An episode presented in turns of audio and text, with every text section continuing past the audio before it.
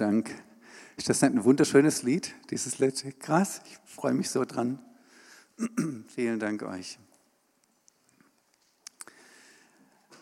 Wilfried hat uns das schon, uns schon daran erinnert. Wir sind mitten in der Predigtreihe über den Philipperbrief. Und ich mag alle Folien, die Giuliano für uns gestaltet, aber ich mag die ganz besonders, muss ich gestehen. Ähm, und zwar, weil sie einfach einen Kern dessen trifft, worum es in diesem Brief geht. Dieses Leben ist in irgendeiner Form tatsächlich ein Wettkampf, ein Lauf. Die entscheidende Frage ist nur, ob du im richtigen Rennen bist oder im falschen. Und ähm, in dem Text, den wir uns heute miteinander anschauen, geht es tatsächlich genau um die Frage, ähm, bin ich im richtigen Rennen? Laufe ich den richtigen Lauf?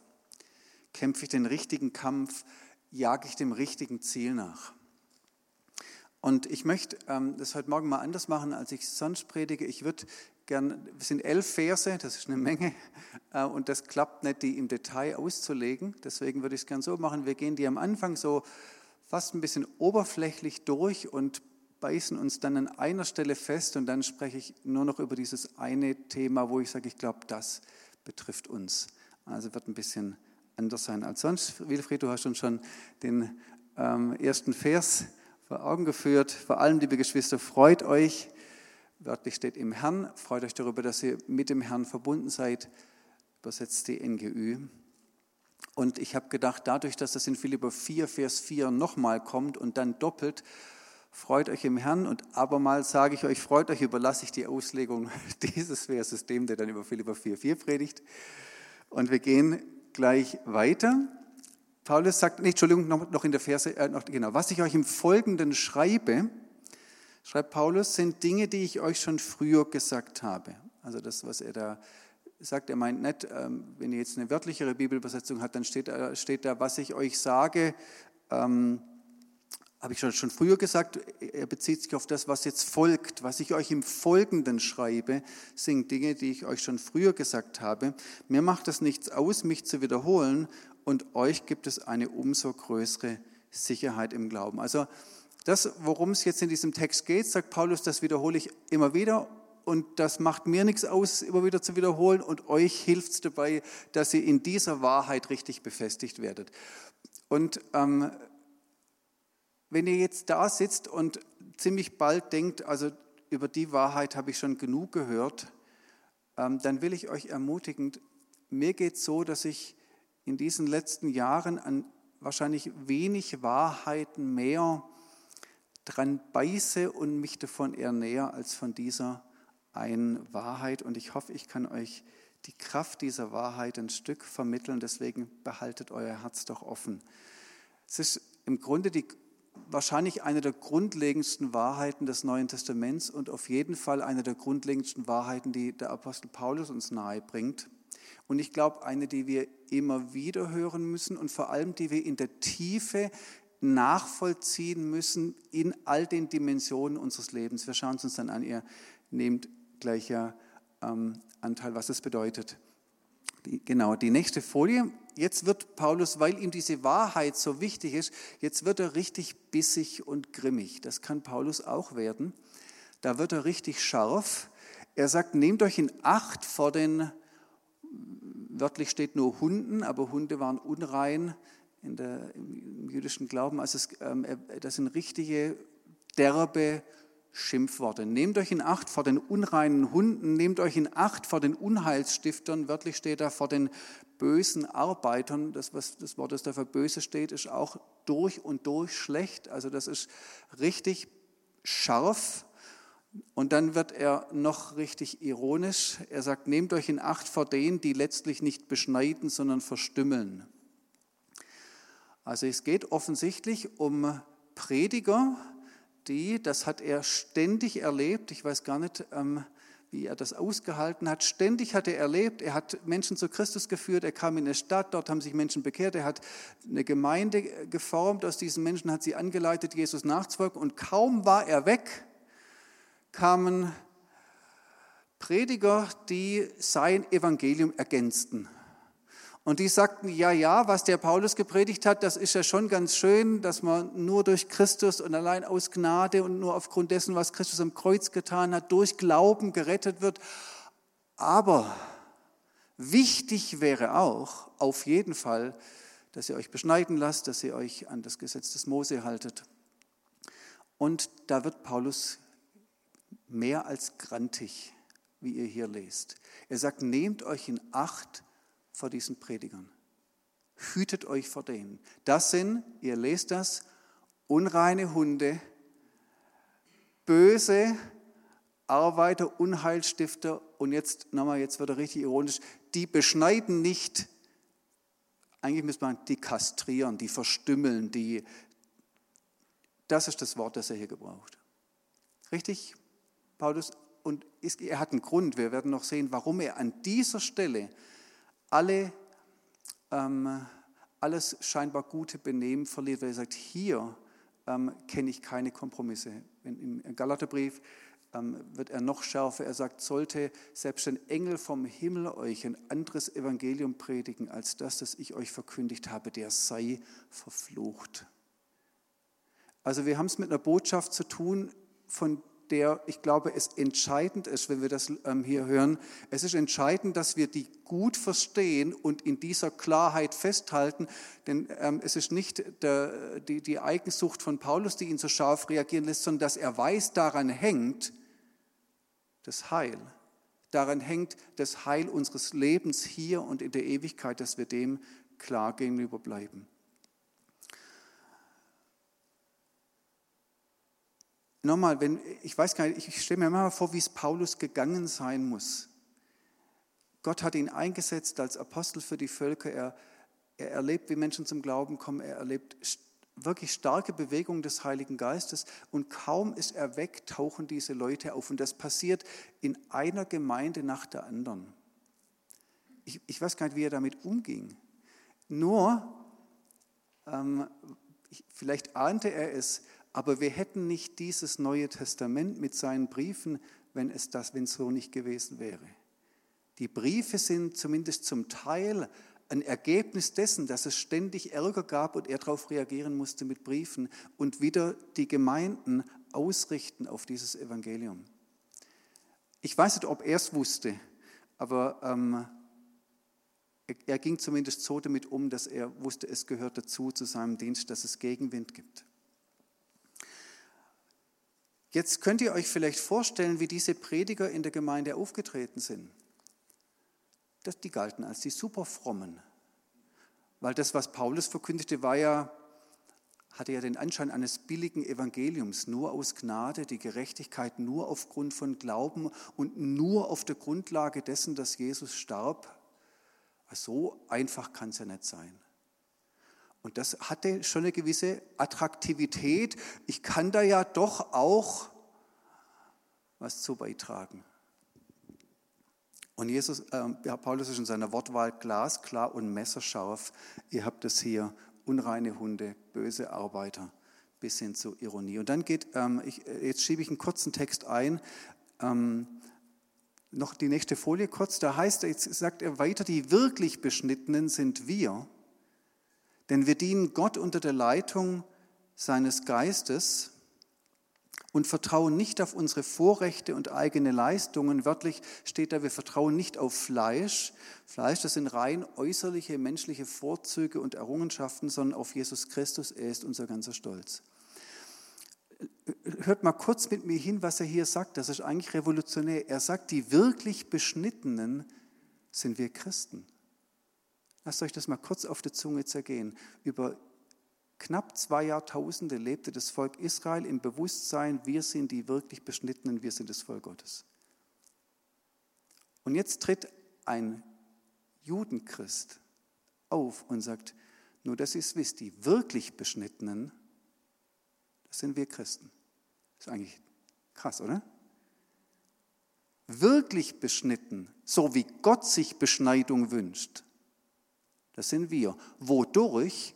Dass wir Gott unter der Leitung seines Geistes dienen und nicht auf äußere Vorzüge und Errungenschaften vertrauen, sondern auf Jesus Christus, der unser ganzer Stolz ist. Und ich nehme euch kurz eine Bibelstelle mit rein aus dem Römerbrief, die das noch ein Stück schärfer auf den Punkt bringt, wo Paulus sagt, nicht der ist nämlich ein Jude, der es nur nach außen hin ist. Und die wirkliche Beschneidung ist nicht die, die äußerlich sichtbar am Körper vollzogen wird. Ein wahrer Jude ist der, der es im Innersten seines Wesens ist. Und die wahre Beschneidung ist die, die am Herzen geschieht. Sie kommt nicht durch die äußerliche Befolgung einer Gesetzesvorschrift zustande, sondern sie ist das Werk des Heiligen Geistes. Das Lob, das der erhält, der in diesem Sinne Jude ist, kommt nicht von Menschen, sondern von Gott. Ahnt ihr, was für eine, was, was für eine, was für eine Sprengkraft das hat, was da steht? Jesus sagt, wir sind die wahren Juden. Das sagt nicht ich, das, sagt er. Warum? Weil wir eine Beschneidung des Herzens erfahren haben durch den Heiligen Geist, die die wahre Beschneidung ist, die Gott schon immer wollte. Jetzt ahnt ihr, warum Paulus verfolgt wurde. Wenn du sowas predigst, das kommt nicht bei allen gut. Vielleicht gibt es ein paar, die auch schon zum Stein greifen hier.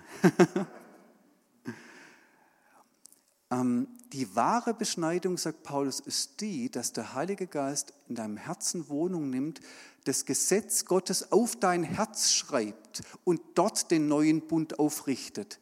Dass du nicht äußerlich versuchst, Vorschriften, die auf Tafeln, auf Steintafeln stehen, zu gehorchen, sondern nachdem der Heilige Geist in dir Wohnung genommen hast, von Herzen willst, was Gott will. Das ist der Kern des neuen Bundes, der durch die Kraft des Heiligen Geistes erfüllt wird. Gott sei Dank für diesen neuen Bund.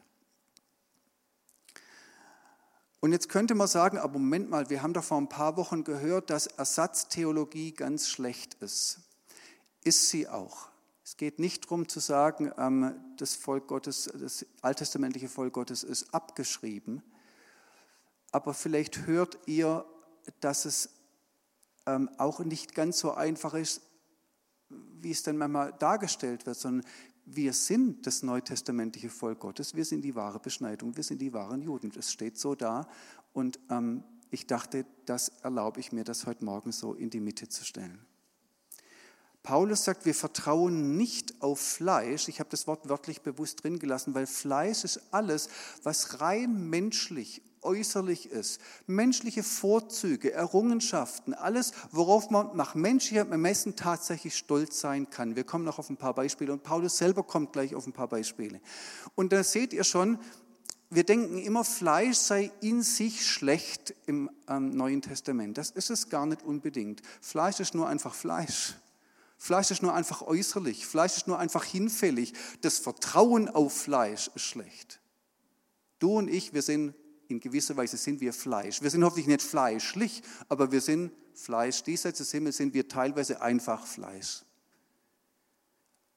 Aber wir vertrauen nicht auf das Fleisch, auf die äußeren Vorzüge und Errungenschaften. Und jetzt beschreibt Paulus sein Fleisch, seine menschlichen, äußerlichen Errungenschaften und Vorrechten. Er sagt, dabei hätte ich allen Grund, mich wörtlich meines Fleisches zu rühmen, meiner menschlichen Vorzüge und mich darauf zu verlassen. Wenn andere meinen, sie könnten auf solche Dinge bauen, ich könnte es noch viel mehr und jetzt kommt die Aufzählung, auf was er sich verlassen könnte. Ich wurde, wie es das Gesetz des Mose vorschreibt, acht Tage nach meiner Geburt beschnitten ich bin meiner Herkunft nach ein Israelit, ein Angehöriger des Stammes Benjamin, ein Hebräer mit rein hebräischen Vorfahren. Meine Treue zum Gesetz zeigte sich darin, dass ich zu den Pharisäern gehörte und in meinem Eifer für das Gesetz zu kämpfen, ging ich so weit, dass ich die Gemeinde verfolgte. Ja, was die vom Gesetz geforderte Gerechtigkeit betrifft, war mein Verhalten tadellos. Was ist die Überschrift über diesen Abschnitt? Fleisch. Menschliche Anstrengung, menschliches Vermögen, menschliche Errungenschaften, menschliche Vorzüge. Ist irgendwas schlecht an dem, was da steht? Nee, ist nichts Schlechtes dran, ein Pharisäer zu sein, also damals. Es ist nichts Schlechtes, am achten Tag beschnitten zu sein und Jude zu sein. Es ist nichts Schlechtes, ähm, das Gesetz befolgen zu wollen ja, was ist dann? Also habt ihr den Punkt? Schlecht ist, wenn du dein Vertrauen darauf setzt vor Gott. Wenn dein Vertrauen auf dieses Fleisch geht. Und deswegen kann Paulus jetzt den Spieß rumdrehen und sagen, die nächste Folie, doch genau die Dinge, die ich damals für einen Gewinn hielt, auf die ich mir was eingebildet habe, von denen ich damals sagte, das sind die Errungenschaften meines Lebens, damit kann ich vor Gott und vor Menschen gerecht dastehen. Das, was ich damals für Gewinn hielt, diese Dinge, die haben mir, wenn ich sie von Christus her ansehe, nichts als Verlust gebracht. Nicht nur von Christus her sind die gar nicht so wichtig, wenn ich sie von Christus her anschaue, war das alles Verlust. Er geht noch weiter, mehr noch, Jesus Christus, meinen Herrn zu kennen, ist etwas so unüberbietbar Großes, dass ich, wenn ich mich auf irgendetwas anderes verlassen würde, nur verlieren könnte. Seinetwegen, also Christi wegen, habe ich allem, was mir früher ein Gewinn zu sein schien, den Rücken gekehrt. Es ist in meinen Augen nichts anderes als Müll. Das griechische Wort, das da für Müll steht, könnte man auch drastischer ausdrücken, aber das erspare ich auf euch auf der Kanzel. Also Paulus wird auch da drastisch. Das ist der Straßendreck und noch widerlicheres, okay? Paulus kann sagen, seit ich Christus kenne, wenn ich von Christus her auf die vermeintlichen Vorzüge meines Lebens schaue, ist das nicht nur Verlust, der geht noch weiter, er sagt, das ist Müll, das ist Dreck, davor ekelt mich. Das kann ich nur mit Füßen treten. Nochmal, weil das an sich alles so schlecht, nee, von Christus her. Wenn ich von Christus her auf diese Vorzüge schaue und was sie für mich bedeutet haben, dann ist das Dreck. Ich ähm, hake hier kurz ein und unterbreche ich sage es jetzt mit den Bildern des Wettkampfes, des Rennens, des Laufes, des Ziels, das ja uns im Philipperbrief beschäftigt. Hier beschreibt Paulus, welchen Lauf er gelaufen ist, in welchem Wettkampf er unterwegs war, was sein Rennen war und was sein Ziel war. Und er sagt, hey, ich habe das Rennen gewechselt, ich habe den Wettkampf gewechselt, ich habe das Ziel gewechselt. Und jetzt beschreibt er sein neues Ziel, das neue Rennen. Denn der Gewinn nach dem ich strebe, mein neues Ziel, das Rennen, in das ich jetzt eingestiegen bin, den Wettkampf, den, der jetzt vor mir liegt, das ist Christus. Es ist mein tiefster Wunsch, erinnert ihr euch an die beiden Schnüre von Wilfried, mit ihm verbunden zu sein. Darum will ich nichts mehr wissen. Ich will nichts mehr wissen von jener Gerechtigkeit, die sich auf das Gesetz gründet und die ich mir durch meine eigenen Leistungen erwerbe. Vielmehr geht es mir um die Gerechtigkeit, die uns durch den Glauben an Christus geschenkt wird. Die Gerechtigkeit, die von Gott kommt und deren Grundlage der Glaube ist. Sitzt du jetzt vielleicht hier und denkst, hey Paulus, das, das weiß ich doch jetzt schon seit, Paulus ist da seit knapp 30 Jahren, womöglich, je nachdem, wo man den Philipperbrief zeitlich ansiedelt, wo er im Gefängnis war, womöglich ist er seit fast 30 Jahren Christ. Man könnte doch sagen, Paulus, jetzt, wenn das immer noch dein Ziel ist, die Gerechtigkeit nur aufgrund des Glaubens, hey, das macht man im Alpha-Kurs und vielleicht noch kurz im Beta-Kurs, aber dann strebt man doch nach höherem bitte. Das kann doch nicht sein, dass du immer noch bei den Anfangsgründen des Glaubens äh, bist. Also das kann man doch irgendwann hinter sich lassen und sagen, jetzt, jetzt kommen wir zu einer höheren Erkenntnis. Da muss doch mehr drin sein im Christenleben, als, als ständig dahin zurückzukehren, dass nur Christus unsere Gerechtigkeit ist und wir nichts dazu beitragen können. Wird es nicht mal irgendwann ein bisschen spannender? Nee, das ist schon das Allerspannendste.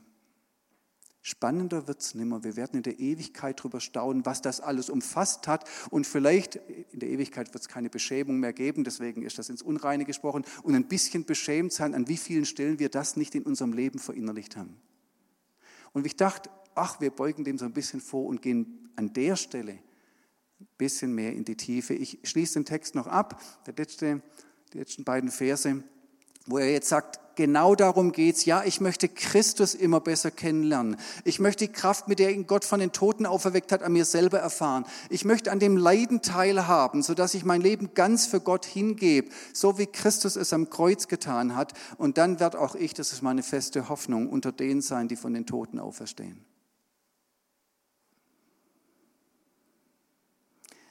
Die Frage ist jetzt, was heißt eigentlich dieser Text für uns heute?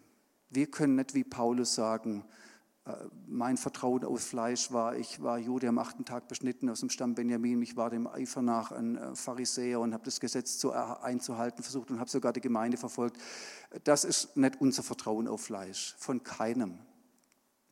Deswegen, ähm, nachdem ich jetzt praktisch so ein bisschen den Text ausgelegt bleibt ja die Frage, ja, und was hat uns das zu sagen? Wo stehen wir in der Gefahr, auf Fleisch zu vertrauen, statt vollkommen auf die Gerechtigkeit Jesu Christi? In unserer Kultur sagt niemand, du solltest dich beschneiden lassen und dich ans Gesetz halten, damit du vor Christus bestehen kannst, oder? Also mir ist noch keiner untergekommen und der würde hier in der Gemeinde auch ganz bestimmt kein Land gewinnen. Aber das heißt doch nicht, dass dieses Evangelium nicht in irgendeiner Weise von anderer Stelle her angegriffen wäre und in der Tiefe unterwandert würde. Und da dachte ich, da schauen wir mal ein bisschen miteinander hin. Ich gehe noch mal einen Schritt weiter und sage, und der moderne Mensch, vor allem in der westlichen Welt, der stellt sich doch die Frage schon gar nicht, wie er vor Gott bestehen kann. Also die wenigsten Menschen werden von der Frage umgetrieben, wie kann ich vor Gott gerecht sein? Das war bei dem Reformationsjubiläum vor fünf Jahren ein echtes Thema, als 500 Jahre Reformation gefeiert wurde hier in Deutschland, dass es Theologen gab, die sagten, ganz ehrlich, Luthers Frage war, wie kriege ich einen gnädigen Gott? Wer stellt sich denn diese Frage heute noch? Luther fragte sich, wie kann ich vor Gott gerecht dastehen? Wie viele Leute haben diese Frage, wie kann ich vor Gott gerecht dastehen? Sollte uns diese Frage umtreiben? Ich glaube schon. Aber treibt sie uns, und ich glaube, wir müssen auch ehrlich sagen, treibt sie uns Christen vor allem in der Tiefe um? Manchmal nicht. Und dann bleibt die Frage, aber welche Fragen treiben uns um? Und ich glaube, dass die Fragen, die uns in der Tiefe umtreiben, je mehr ich mich selber kennenlerne und je mehr ich Leute begleiten darf, desto mehr denke ich, dieses alte Evangelium passt wie der Schlüssel ins Schloss unserer tiefsten Bedürftigkeit, Sehnsüchte, Fragen ähm, und, und versuchen, unsere Leben zu bewältigen. Nochmal, unsere Kultur um uns herum sagt nicht, du musst dich beschneiden lassen, damit du vor Gott bestehen kannst. Sie sagt auch nicht, du musst das Gesetz des Mose einhalten, damit du gerecht vor Gott dastehst. Aber was ich entdecke bei mir und bei den Menschen, die, in deren Leben ich Einblick haben darf, in der Tiefe will jeder Mensch seine Existenz irgendwie rechtfertigen. Ich entfalte das ein bisschen ich entdecke bei jedem Menschen, den ich gut kennenlerne, und ich kenne mich vielleicht am besten, ich entdecke den Wunsch, meine Existenz irgendwie zu legitimieren, dass es mich geben darf, dass ich ein Recht habe, da zu sein und dass ich gut so bin, wie ich bin, dass ich recht so bin, dass ich in Ordnung bin, jeder Mensch sehnt sich danach, dass ihm irgendjemand oder irgendetwas sagt, hey, du bist recht so, du darfst sein, das ist okay so, wie du bist, das ist alles gut. Und das ist in der Tiefe die Frage nach der Rechtfertigung. Gibt es jemand, der sagt, du bist richtig so? Du darfst sein, du darfst, du bist recht so, du bist gut so. Du genügst, du bist angenommen. Das ist letztlich die Rechtfertigungsfrage. Und, und, und, was steckt da in uns drin, diese, in dieser Rechtfertigungsfrage? Zum einen hat uns Gott so geschaffen, wir sind auf jemanden angelegt, der uns das zuspricht. So sind wir geschaffen. Gott wollte, dass wir Wesen sind, die ihre Daseinsberechtigung von ihm zugesprochen bekommen. Das ist der eine Grund. Und es gibt mindestens einen zweiten Grund, auch wenn die Schuldfrage für viele Menschen nimmer wirklich präsent ist. Aber erinnert ihr euch, was war die erste, das erste Gefühl, die erste natürliche Konsequenz des Sündenfalls? Wie haben die, mit welchem Gefühl haben die Menschen sofort reagiert, als sie von der Frucht aßen? Scham. Bis heute steckt diese Scham uns in den Knochen. Wir spüren irgendwie, wir sind nicht so, wie wir sein sollten. Selbst wenn wir die Schuld nicht sehen, wir spüren, ich brauche irgendwie eine Rechtfertigung, ich sollte anders sein, jetzt brauche ich eine Rechtfertigung, dass ich sein darf. Das steckt in dir und in mir und in jedem dieser, ich glaube, um die acht Milliarden Menschen um uns herum. Alles schreit uns irgendwie an, wie uns am meisten selber. Diese Scham sagt nämlich, du bist ein Fehler, du bist nicht so, wie du sein solltest, du genügst nicht. Das reicht nicht, wie du bist, du bist falsch, du solltest irgendwie anders sein. Und ein Teil davon stimmt. Kann man nicht einfach abtun und sagen, nee, das ist ja zerstörerisch, dieses Gefühl. Ein Teil davon ist eine, wurzelt in dem, dass wir sehr wohl spüren, was die Wahrheit ist. Und jetzt gibt es natürlich, könnt ihr euch vorstellen, wir können letztlich nicht mit diesem Gefühl leben, falsch zu sein. Du kannst nicht mit diesem nagenden, mit dieser nagenden Scham leben. Du brauchst etwas, was dich rechtfertigt, wo du sagst, aber deswegen bin ich recht so. Deswegen bin ich, bin ich gut so, wie ich bin. Und jetzt ganz ehrlich, Wann darf ich denn recht sein? Wann darf ich sein? Wann bin ich gut? Wann habe ich eine Existenzberechtigung? Und darauf gibt unsere Kultur uns jede Menge Antworten. Und wir sind von denen nicht unbeleckt. Das ist meine Erfahrung mit mir und mit Menschen, die ich begleiten darf. Das, von der Stelle wird das Evangelium und wird die Wahrheit angegriffen. Ich mache mal ein Beispiel. Ein guter Freund von mir hatte vor einigen Jahren einen Zusammenbruch, konnte über Monate nicht arbeiten. In unserer Kultur, meiner Wahrnehmung nach, vor allem bei uns Männern, steckt drin, du darfst sein, wenn du leistungsfähig bist.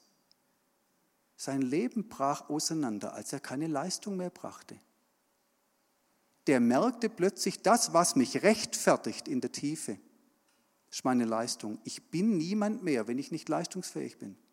Und er war Christ.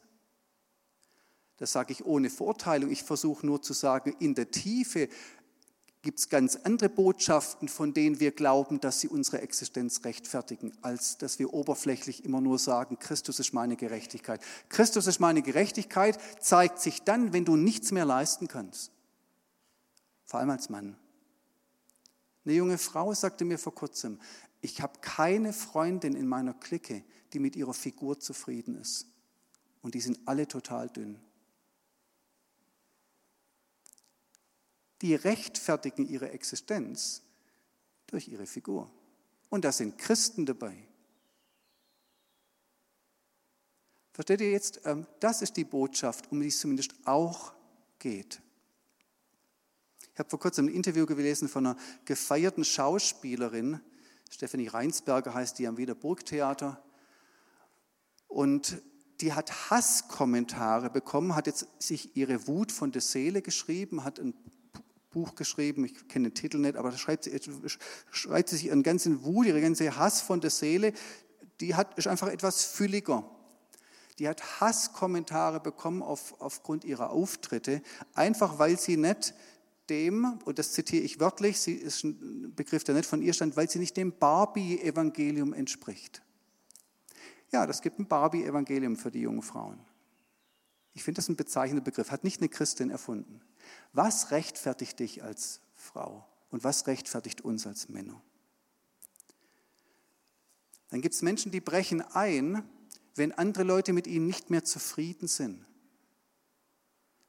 Die rechtfertigen ihre Existenz dadurch, dass, dass die Menschen um sie herum sagen, du bist gut so, du bist ein Recht, das ist gut so, ich bin mit dir zufrieden.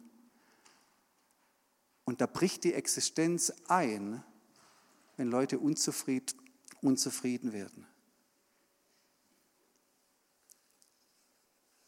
Und plötzlich merkst du, du bist in einem ganz anderen Rennen.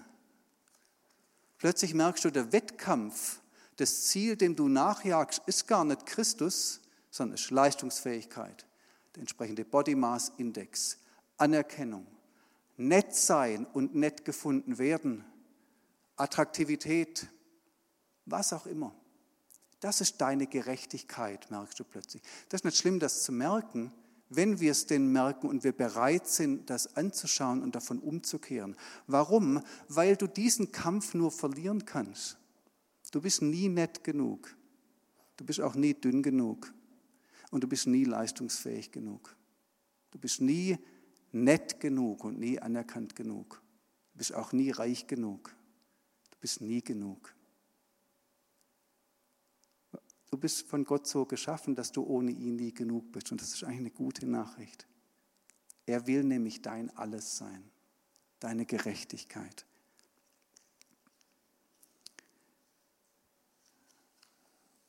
Und wir gehen nachher ja ins, oder nachher ist gut, wir gehen jetzt dann gleich ins Abendmahl.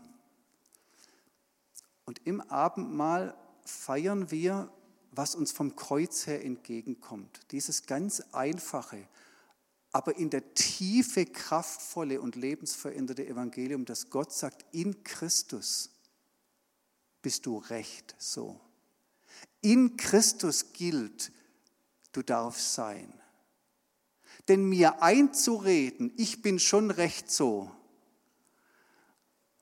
das kann man machen, aber das ist Suggest oder Autosuggestion. Du bist nicht aus dir selber recht so. Und auch wir Christen sind nicht aus uns selber recht so und werden es nie sein. Deswegen gibt es diese 176-fache Wendung in den paulinischen Briefen in Christus, in Christus Jesus, im Herrn. Was wir sind, sind wir in Christus und nie ohne ihn.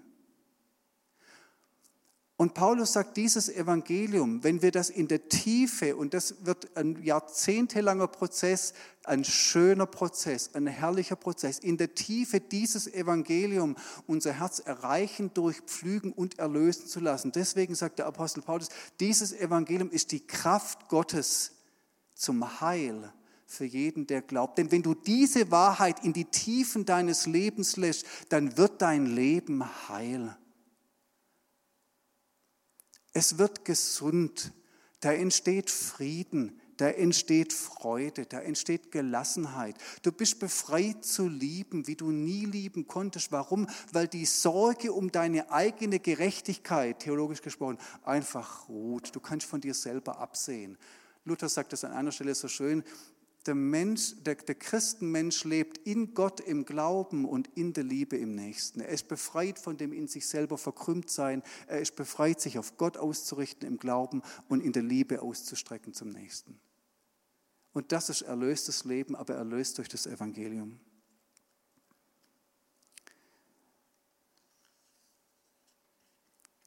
Vielleicht geht es euch jetzt so, wie mir es je länger ich über diese Wahrheit nachdenke, und damit komme ich zum, zum Schluss, so dass ihr denkt, wenn ich das genau bedenke,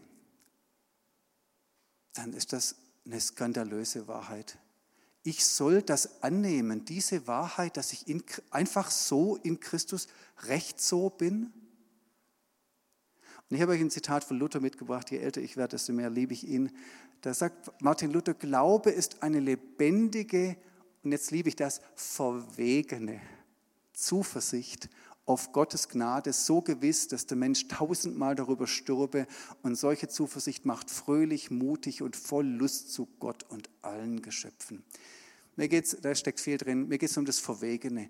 Du merkst plötzlich, dieser Glaube ist nicht nur, dass Christus meine Gerechtigkeit ist, das ist nicht nur nicht langweilig, das ist eine tollkühne Zuversicht die ist verwegen, das ist geradezu abenteuerlich, das zu glauben.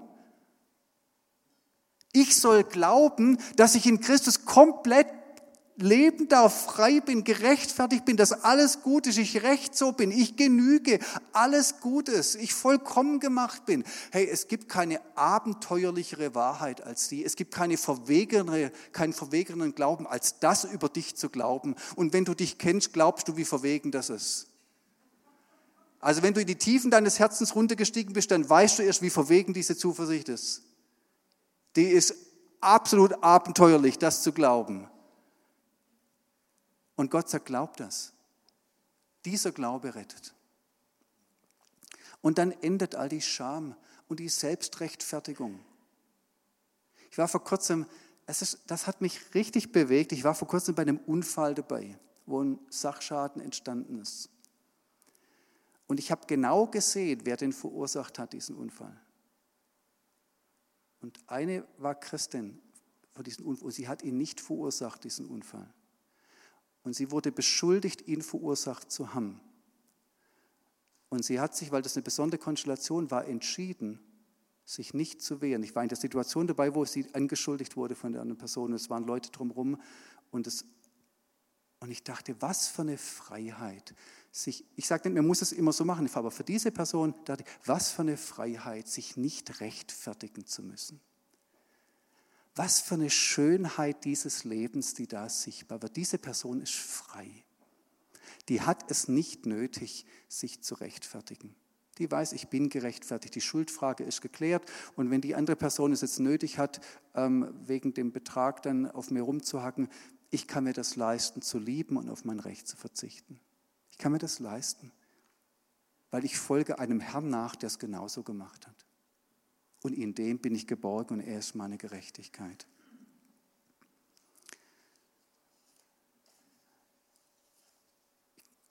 Ganz am Schluss, wir haben vor der Predigt dieses Lied gesungen von Josia, dieses Ich sage Ja. Damit beginnt alles. Ich sage Ja zu diesem Urteil Gottes über meinem Leben. Ich, ich ergreife diese lebendige, verwegene Zuversicht und sage, ich, das glaube ich wirklich. Und das ist sogar eine Art von Unterwerfung unter die Wahrheit Gottes. Die letzte Bibelstelle noch, ich ähm, äh, predige nicht äh, die Folie, das ist die letzte Folie, ich mache es nicht zu Ende. Paulus kann sagen, sie, gemeint jüdische Volk, haben nicht erkannt, worum es bei der Gerechtigkeit Gottes geht und versuchen durch ihre eigene Gerechtigkeit vor Gott bestehen zu können. Damit lehnen sie sich gegen Gottes Gerechtigkeit auf, statt sich ihr zu unterstellen. Es gibt eine Art von sich der Gerechtigkeit Gottes zu unterstellen, wie zu unterwerfen, sagen, ja, dieses Urteil. Und hey, was ist denn das für ein Urteil? Das Urteil ist, du bist gerecht. Diesem Urteil unterstelle ich mich, dem unterwerfe ich mich. Ich sage ja. Und das tun wir jetzt gemeinsam im Abendmahl, indem wir dieses Brot, indem wir den Leib Christi, indem wir diesen Saft, das Blut Christi empfangen, ganz bewusst sagen wir, ja Herr, Du bist meine Gerechtigkeit, du bist meine Existenzberechtigung. Durch dich bin ich recht so und darf leben und ich werde lernen, in der Tiefe diese Art von Erlösung in meinem Leben immer mehr durchzusetzen. Amen.